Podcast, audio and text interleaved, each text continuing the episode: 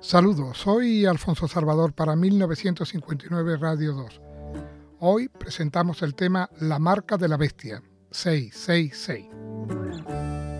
El número 666, publicado a bombo y platillo, mencionado en la revelación como la marca de la bestia, era considerado sagrado en las culturas que adoraban a la diosa como representante de los genitales femeninos.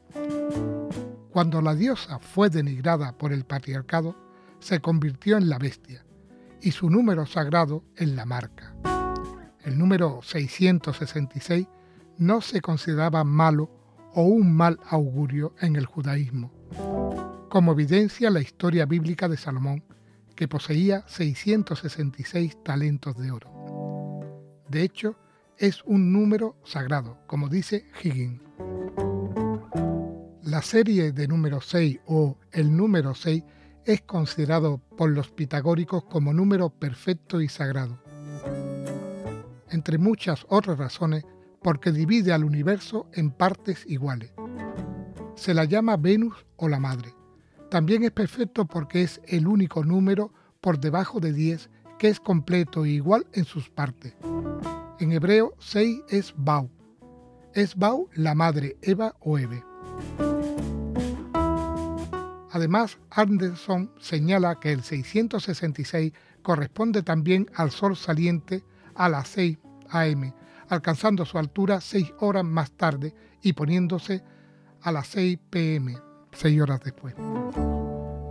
Como historia o profecía, el libro de la revelación no solo es incomprensible, sino destructivo, no simplemente porque sobresalta la mente, sino porque hace que la gente vea bestias y anticristo por todas partes, creando prejuicios y fanatismo y sirviendo como un programa para el Armagedón y los tiempos finales.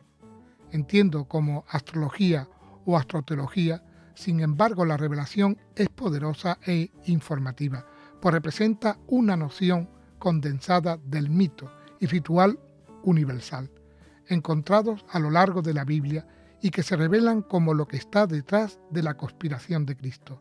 Su verdadero significado, por supuesto, se ha perdido para las masas, pues se le ha dicho que la astrología es mala, un mecanismo deliberado para impedir que la estudien. Porque con dicho conocimiento astrológico entenderían pistas, como las que hay en la revelación, en concreto en el Apocalipsis capítulo 22, versículo 16, donde se identifica claramente la naturaleza, cuando se le llama la estrella de la mañana, es decir, el sol, que es revelación real. Muchas gracias por escucharme y espero que os haya gustado este interesante tema del 666. Un abrazo virtual.